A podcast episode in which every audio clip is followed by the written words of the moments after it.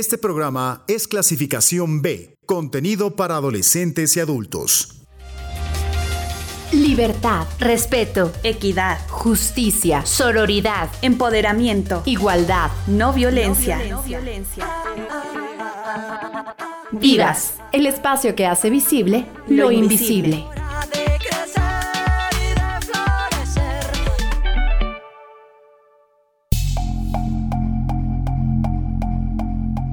Nuevas tecnologías se han integrado a la vida cotidiana. La sexualidad también se ha valido de ellas para proveer nuevas formas de expresión y acercamientos entre los yo digitales de las personas. En este contexto, el sexting es una práctica en la que se crean mensajes, imágenes, videos y audios de contenido sexual para ser enviados a otras personas a través de medios digitales.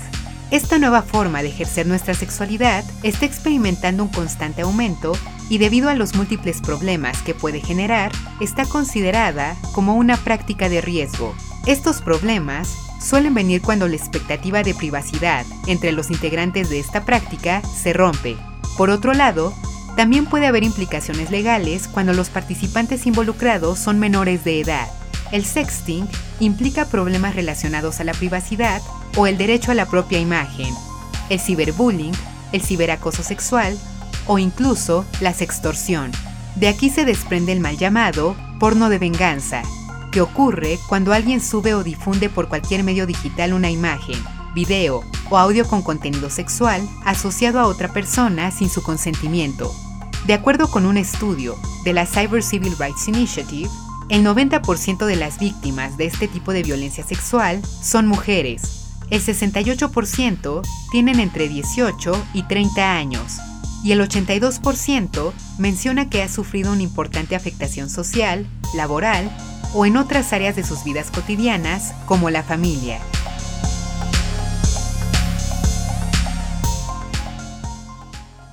Vivas 99.7 Muy buenas noches, bienvenidos a una nueva emisión de Vivas. Yo soy Katia Fuentes y como siempre es un gran gusto que nos acompañen en estas transmisiones que cada lunes en punto de las 9 de la noche tenemos para abonar con distintos análisis, reflexiones de temas diversos en torno a las posibilidades que tenemos para contribuir, para sumarnos en la construcción de sociedades mucho más justas, equitativas y por supuesto también respetuosas, entendiendo que la diversidad de pensamientos, de elecciones, de decisiones, entre muchas otras cuestiones, pues es muy basta. En esta ocasión vamos a estar platicando, como siempre, de temas interesantes. Eh, vamos a plantear el día de hoy qué es el sexting y sobre todo la relación que tiene esta nueva práctica de, o esta nueva manera de explorar nuestra sexualidad con la violencia de género. Pero antes de entrar de lleno con esta temática, quiero invitar a todas las personas que nos están sintonizando a que se sumen a este diálogo a través de los mensajes de WhatsApp que deseen enviarnos al número celular 7225 91 36 33. Es el teléfono que siempre está disponible en la cabina de Uniradio para que pues nuestra fiel audiencia se ponga en contacto con nosotros y de esa manera vayamos también enriqueciendo este y cada uno de los espacios de Uniradio. Bueno, pues ahora sí, para platicar de este tema tan interesante, pero por lo mismo em, de la forma en la que ha crecido de manera tan acelerada, pues también se ha vuelto algo preocupante. Y de esto estaremos platicando con la maestra Susana Munguía Fernández. Ella es jefa de Departamento de Equidad de Género en la Coordinación Institucional de Equidad de Género en nuestra máxima casa de estudios. Así que Susi, pues te damos la bienvenida. ¿Cómo estás? Y muchísimas gracias por acompañarnos.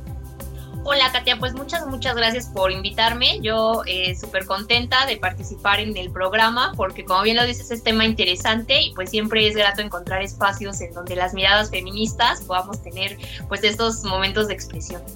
Así es. Y bueno, pues para poder entender eh, en su totalidad este tema, habríamos de, de, establecer en primera instancia, Susi, los cambios que la sexualidad humana está sufriendo a partir de los avances tecnológicos. Es decir, ahora mismo con esta pandemia, incluso esta evolución se ha acelerado eh, de maneras que no nos hubiéramos imaginado hace un poco más de un año Y bueno, pues el hecho de, no tener este contacto directo con las demás personas, pues nos ha orillado a sustituir mucha de esa interacción directa a través de las nuevas tecnologías, de las redes sociales, las computadoras, los celulares, etcétera.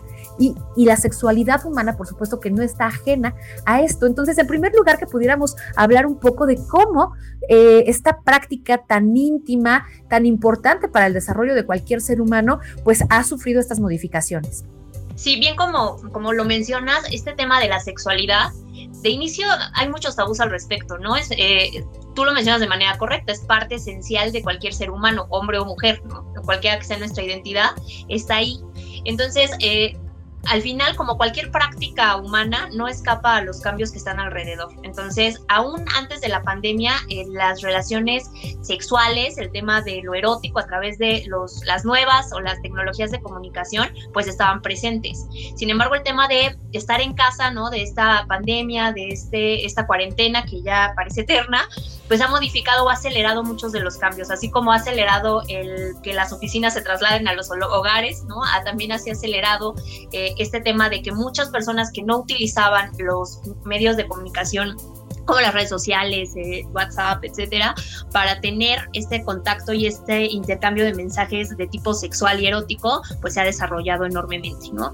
Eh, obviamente no todas las personas, porque el acceso a Internet pues no es, no es global, pero sí se han empezado a romper como muchos tabús, porque tal cual la necesidad de este tipo de expresiones sexuales y en el encierro, pues se vuelven, eh, se buscan herramientas, aunque en algún momento las considerábamos como peligrosas o como tabú, pues muchas personas están incursionando. Exactamente, y bueno, pues ya nos empezaste a adelantar un poquito qué podemos entender por el término sexting, que bueno, pues es una palabra que surge de algunas prácticas con algunas modalidades. Entonces, si nos pudieras explicar de manera mucho más clara qué es exactamente esta práctica, a qué se refiere el sexting. Mira, se refiere a este envío de mensajes a través de redes sociales, a través de chats privados, eh, todo en base al Internet, ¿no? Todas estas aplicaciones que tenemos gracias al Internet, que pueden ser desde TikTok, desde WhatsApp, desde Telegram, etcétera, y son intercambios de mensajes sexuales y eróticos. Eh, ojo con esto, porque cuando hablamos de sexting no estamos hablando de que alguien de ganas te envíe una foto eh, pornográfica de, o de su cuerpo que no le pediste, ¿no? Aquí la, la circunstancia especial del sexting es que es consensuado, es decir, las dos personas o más que estén involucradas en este intercambio de mensajes eróticos, ¿no? Están de acuerdo en y lo que tiene es... Eh, una carga pues erótica fuerte, es decir, eh, se rompe este tabú de la necesidad del contacto físico, que obviamente no se sustituye a través del sexting, pero que es parte de una vida sexual pues moderna, ¿no? Porque sería iluso pensar que eh, las tecnologías han influenciado en todo, menos en, cosas tan esenciales como es la, sexualidad y nuestra práctica de la misma. Exactamente, y aquí vale mucho la pena eh, pues también hacer el comentario respecto de, de la libertad que cada persona tiene o tenemos para poder ejercer esta sexualidad que decíamos, pues es un ámbito del desarrollo de la vida cotidiana de cualquier ser humano, por supuesto ya a partir de eh, pues este, este, crecimiento, esta madurez a lo mejor que podríamos em, empezar a, a demostrar, digamos, a través de esta práctica que si bien no es exclusiva de personas adultas, eso también habríamos que abordarlo en unos momentos más, pero eh, pues así como existen eh, diferentes preferencias sexuales, existe pues la capacidad de elección para cualquier tema, para cualquier... Eh, planteamiento que pudiéramos en este momento traer a la mente, la sexualidad no escapa de ello. Y entonces, aquí no se trata de, digamos, eh, calificar de bueno, de malo cierta decisión que cada persona toma, sino de las de los riesgos, simplemente plantear, ¿no? Lo que esta práctica puede generar cómo es que se lleva a cabo y además también eh, entender esta relación que pudiéramos nosotros encontrar ya con otras temáticas más complejas como la violencia de género en distintas modalidades. Entonces, a partir de estos elementos que tú nos acabas de compartir, Susi, Em, ¿cómo podríamos nosotros explicar a la gente que nos está escuchando por qué esta práctica del sexting, si bien puede ser completamente em, eh, libre de ser elegida por cada, cada individuo, cada persona, se considera una práctica de riesgo. ¿Qué es exactamente lo que nos lleva a verlo de esta forma, eh, pues mucho más cautelosa, digamos? Sí, es que como bien lo mencionas, Katia, el sexo, el, deseo y el placer son experiencias humanas que sin embargo han estado negadas socialmente para ciertos grupos. Hablando de las mujeres, somos un grupo que en la expresión sexual, el hablar de eh, nuestra afirmación y nuestro deseo, denunciarlo, de practicarlo, ha tenido históricamente un castigo social. Tiene ciertos dispositivos culturales en donde eh, cuando una mujer tiene varias parejas sexuales, eh, no nos preocupamos por su salud sexual, no nos preocupamos si, si esta chica se esté protegiendo o no de alguna enfermedad de carácter sexual. Lo que nos importa más como sociedad, y eso es un enorme rol, es esta moral sexual, ¿no? Es decir, es la reputación de esta persona, es el que muchas mujeres le puedan decir, oye, date a respetar, o ningún hombre te va a tomar en serio. todos estos prejuicios que sobre todo llegan a, invadir la vida de las mujeres son dispositivos culturales que históricamente no nos han permitido desarrollar una vida sexual eh, placentera y consentida, es decir, que, que, no exista este, este ámbito del cual ya hablas, que es la violencia.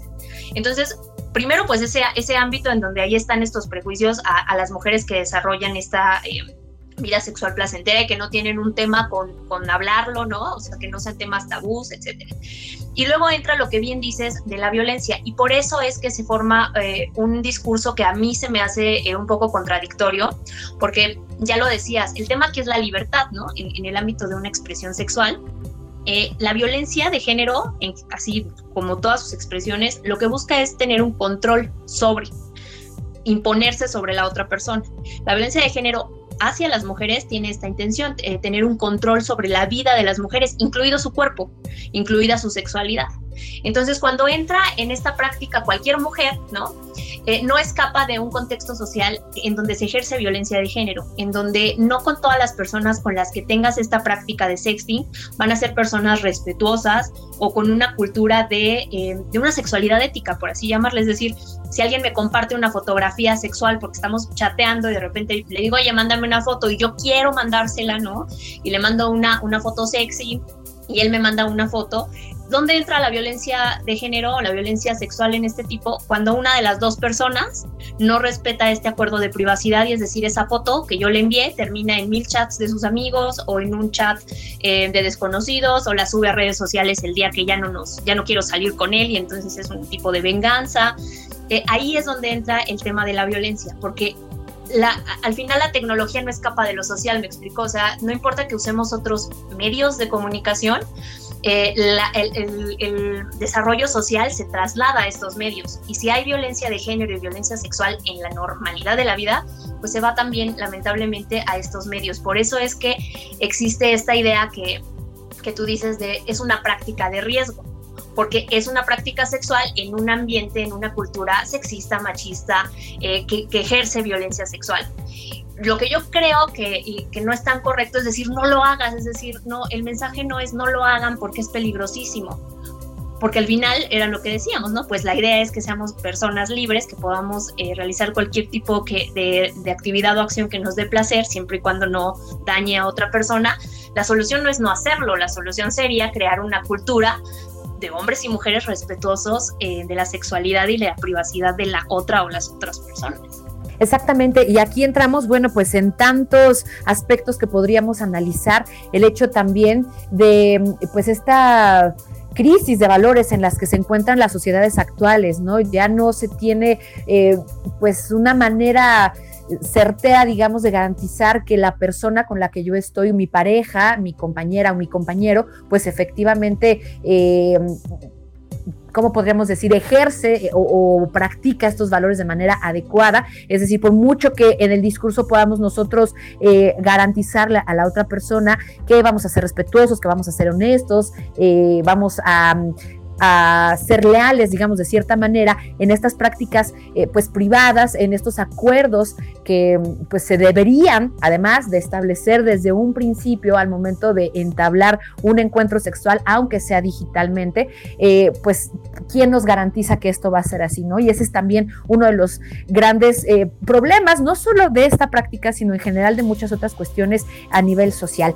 Susi, tenemos que hacer rápidamente una breve pausa, enseguida continuar con esta plática tan interesante acerca de lo que es el sexting y su, el sexting, perdón, y su relación con eh, las violencias de género. Pero antes queremos invitar a todas las personas que nos están sintonizando a que puedan eh, pues seguir este programa a través de su página de Facebook. Nos encuentran como Vivas 99.7 FM y de igual manera que puedan eh, estar presentes a través de nuestro Spotify podcast. Si en algún momento no pueden sintonizar estas entrevistas los lunes a las 9 de la noche, no se preocupen porque en cualquier otro momento del día cuando les quede mejor los pueden escuchar, pueden incluso recomendarle a otras personas que eh, pues nos conozcan, nos sigan a través de Spotify. Eh, nos encuentran como Uni Espacio Radio 99.7 y ahí encontrarán los programas en modalidad podcast, no solo de Vivas, sino incluso de otros espacios aquí en Uniradio. Bueno, pues vamos a escuchar ahora una canción a cargo de esta cantante famosísima Beyoncé.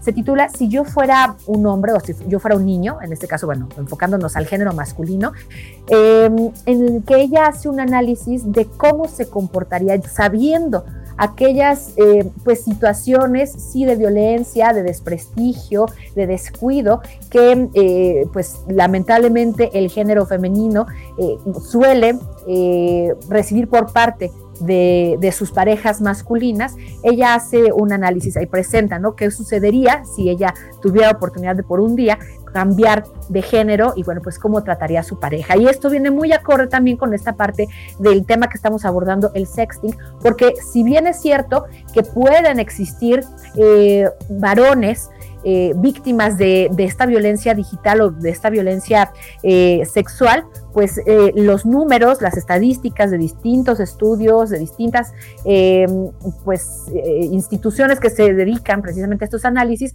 demuestran que la mayor parte, más del 68%, del 70% de las personas afectadas son mujeres. Así que vamos a escuchar la canción y enseguida regresamos para seguir platicando acerca del sexo. Vivas 99.7 If I were a boy, even just for a day, I'd roll out of bed in the morning and throw on what I wanted and go. Drink beer with the guys and chase after girls I kick it with who I wanted, and I never get confronted for it. Cause they stick up for me. If I were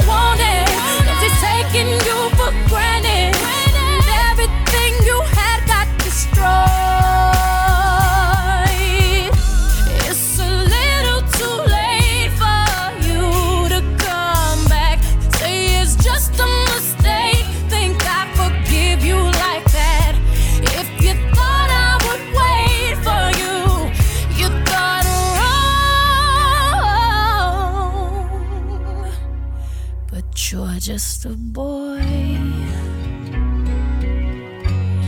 You don't understand.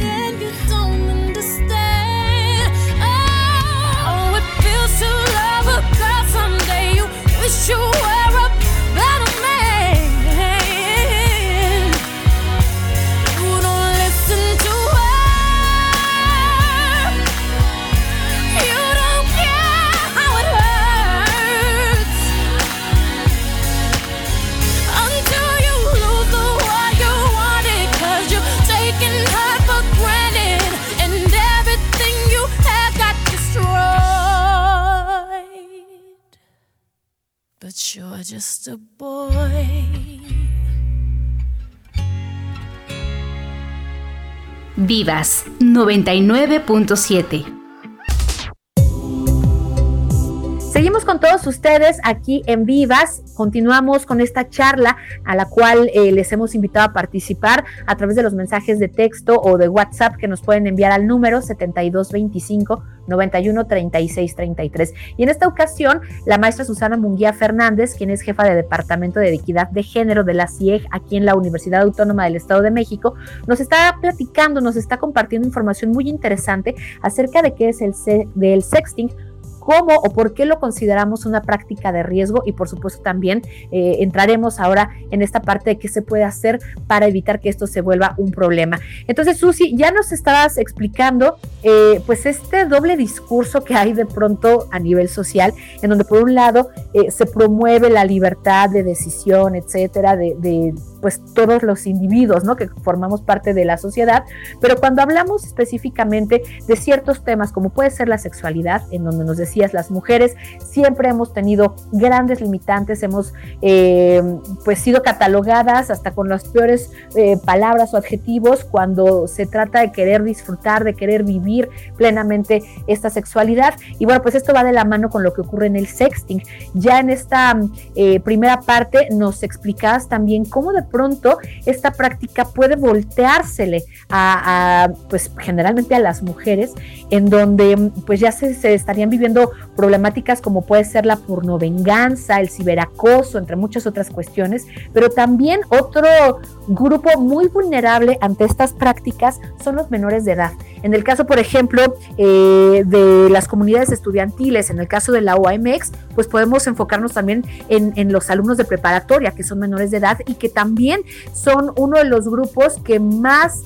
Eh, pues disposición tienen, digamos, en, el encuentro eh, sexual digital o en la exploración de estas nuevas modalidades, ¿no? Entonces, ahí qué, qué riesgos también podemos encontrar y de qué manera eh, pues podemos entender la urgencia de, de practicar, de conocer este tipo de prácticas y de establecer pues no sé, acuerdos, relaciones realmente serias, realmente respetuosas, para que esto no se convierta en una problemática mayor. Claro, Katia, es que tienes toda la razón, ¿no? Hay grupos mucho más vulnerables hacia ser víctima de violencia, eh, en este caso, eh, como lo menciona, cibernética violencia digital por razones de género, y ahí en ese grupo de más vulnerabilidad están las mujeres, porque uno de los grandes aliados para la violencia sexual ha sido el silencio de las víctimas. Eh, no es que sea nuestra culpa quedarnos calladas, sino que la carga eh, social sobre la víctima de violencia sexual siempre está eh, así, hacia la víctima. es decir, cuando alguien, por ejemplo, hablando de las fotografías que pudiste haber compartido en, en, un acuerdo, ¿no? A lo mejor esa persona te dijo, no, hombre, yo jamás las compartiría y resultó que sí, y que de repente ya están en todas las redes sociales. Eh, ante, esa, ante esa circunstancia, cuando las personas ven la foto, lo que nuestra cabeza y nuestros dobles estándares y nuestros prejuicios eh, hacen es decir, es que también cómo se le ocurre mandarle esa fotografía, es que se ponen en riesgo, es que no lo piensan. Y pocas veces o ya el último comentario es de, híjole, se pasó ese, ese amigo, ¿no? O sea, que qué mala onda pero en realidad lo primero que deberíamos de encontrar es que aquí quien está faltando, ¿no? Quien, es, quien está abusando, quien está violentando, es la persona que compartió esa fotografía. El asunto es que cuando le pasa a un hombre, y ya se ha hecho en algunos eh, casos eh, nota periodística sobre algunos actores que les ha sucedido, no es que no les ofenda o no les afecte, ¿no? Al final solo ellos saben y ya lo podrán expresar o lo han expresado, qué tanto les afecte que esas fotografías estén en lo público. No es que no haya daño, la carga moral hacia las mujeres es distinta, pero al final delito es para los dos, ¿no? O sea, el delito es hombre o mujer que reproduzca y, y, comparta este tipo de material sin el consentimiento de la otra persona. Como bien lo mencionas, un grupo vulnerable dentro de lo ya vulnerables que seríamos las mujeres, también están ahí las y los menores de edad. Porque para que una idea de un sexo, por así llamarle feminista, ¿no? Un sexo liberador, eh, placentero, pues tiene que ver con la palabra consentimiento, ¿no? Eh, entonces, ¿cómo un menor de edad o una menor de edad da un consentimiento? Puede decir que sí, pero ojo, para que haya consentimiento, el consentimiento tiene como que tener mínimo estas dos características, que ser libre e informado. Y entonces cuando somos menores de edad, la verdad es que no tenemos toda la información para tomar ciertas decisiones e incluso medir los riesgos que ahorita mencionas, Katia. Entonces, eh, por eso es que en el caso de los y las menores de edad e, existen todavía... Eh, incluso penalmente, otro tipo de, de acciones para, para intentar parar estas circunstancias. Es pornografía infantil, ya, ya, no es nada más violencia digital, es decir, también es un, delito que compartan fotografías de mayores de edad. Cuando es menor de edad, en, en, el delito en el que incurres es, es pornografía infantil, porque estás vulnerando los derechos de una persona que no tiene la capacidad de decisión, aunque te la haya enviado, porque justo eso es eh, uno de los mecanismos, ¿no? A, a los niños y a las niñas les suelen pues engañar, decir mil cosas a través de las redes sociales. Y ahí volvemos a esta falta de, educación eh, en general para prevenir la violencia de género, pero también nos hace falta como sociedad una enorme, enorme educación digital. Como padres y madres, de repente no sabes qué aplicaciones están utilizando tus hijos o hijas y a veces no es falta de atención, es que ni tú le, ni tú le agarras la onda a TikTok y de repente ya tu hijo y hija quieren tener cuenta y aun cuando las aplicaciones y los celulares tienen como todas las posibilidades de bloquearles cosas a los menores de edad, tener todo con contraseñas, todo estar al tanto, pues si no tenemos esta educación digital y no sabemos de verdad utilizar estos dispositivos o las aplicaciones, pues ahí están niños y niñas utilizándolas en contacto con, con personas con todas las intenciones buenas y malas y están, están de nuevo en una circunstancia de vulnerabilidad. De hecho, TikTok es una de las redes sociales no hablando de sexting, pero sí hablando de eh, pornografía infantil en que han tenido tema, ¿no? Eh, cuando hay búsquedas sobre, no sé, pones en el buscador de TikTok niñas 12 años, aparecen videos, ¿no? Es decir, y, aparece como búsquedas recurrentes. Entonces hay ciertas plataformas que también se han convertido en, plataformas en donde eh, desde muy tempranas edades la sexualidad es, pues, así reproducida y, y, es otra vez esta, esta circunstancia social en el que no podemos caer en el decir, no, no, no, que esté prohibido, ¿no? Que las personas no suban ninguna fotografía de carácter sexy porque, porque eso es sexista y porque eso es caer en el juego de, de los depredadores sexuales. eso es hablar de, una, de un mundo en que no existe, es pensar en el abolicionismo de una, de, de una circunstancia, pues, humana de la sexualidad que ya, ya hablábamos pero tampoco puedes dejarlo en la total libertad porque es no reconocer que en el mundo hay agresores y agresores. Entonces nos pone como que en jaque, ¿no? Nos pone como a pensar qué, qué hacer como sociedad.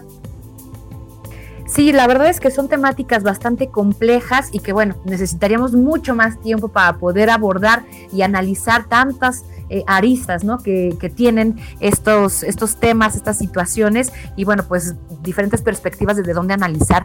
Ya para cerrar nuestra entrevista, Susi, pues quisiéramos también platicar un poco acerca de lo que se está haciendo al interior de la Universidad Autónoma del Estado de México para pues prevenir las violencias a partir de eh, estas cuestiones o de estos contenidos digitales, porque sabemos que esto ha sido uno de, de los puntos a tratar, ¿no? Entre algunas alumnas de escuelas, eh, facultades, eh, porque ha habido esta, esta problemática de la transferencia no autorizada de imágenes, de audios, de, materiales de contenido sexual eh, en medios digitales. Entonces, nuestra universidad en ese sentido, ¿de qué manera se está preparando, se está ocupando de pues esta problemática que es tan, tan compleja, ¿no?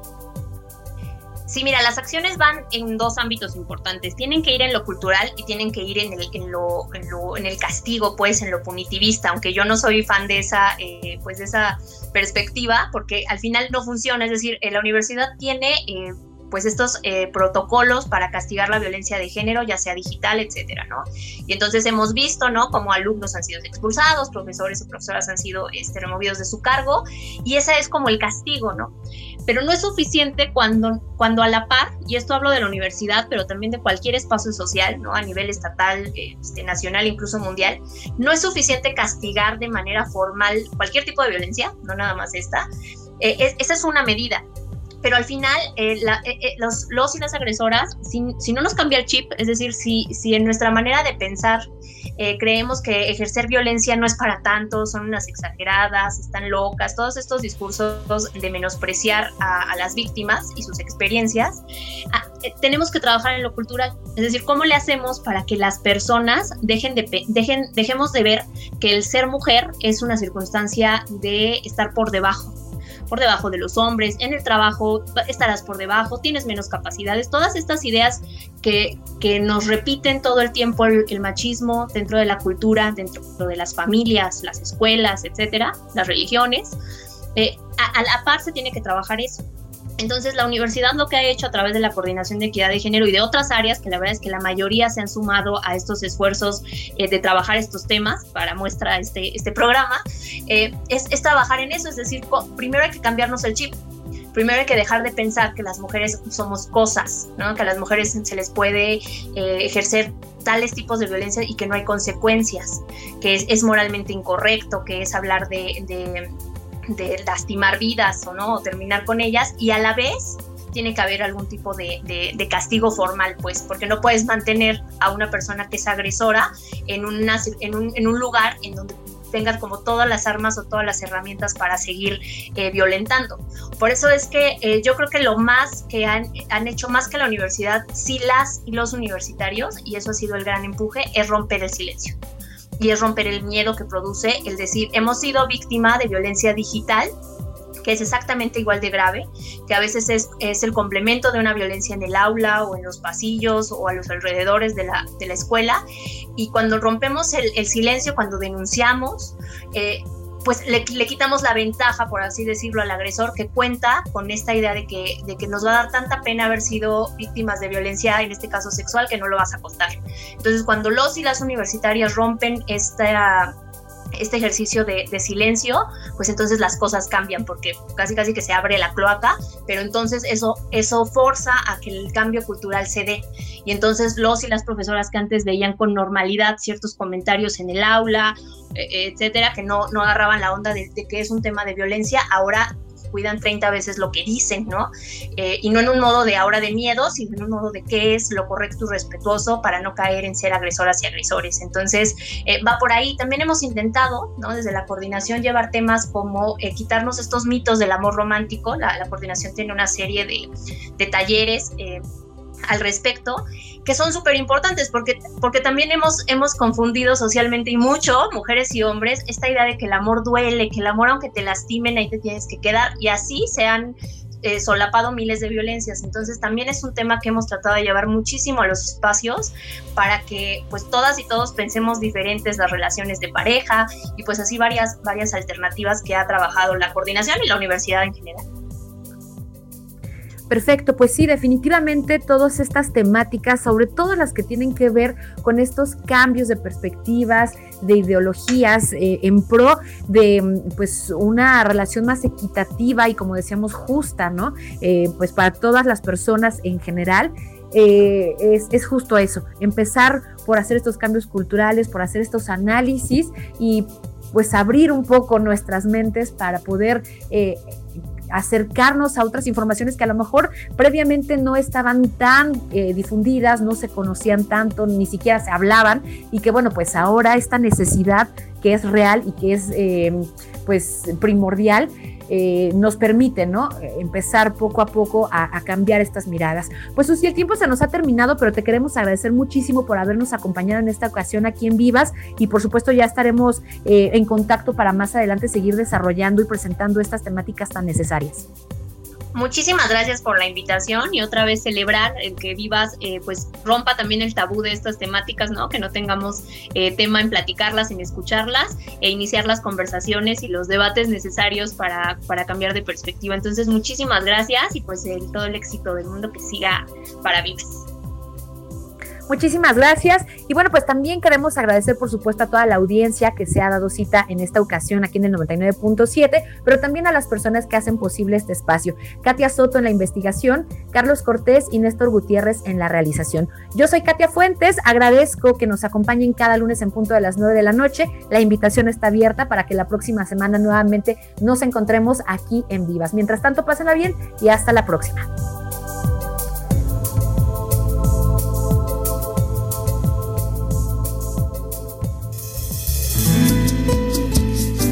Porque 30 minutos no son suficientes para hacer la diferencia. Te esperamos en la próxima emisión de Vivas. La voz de las mujeres en Uniradio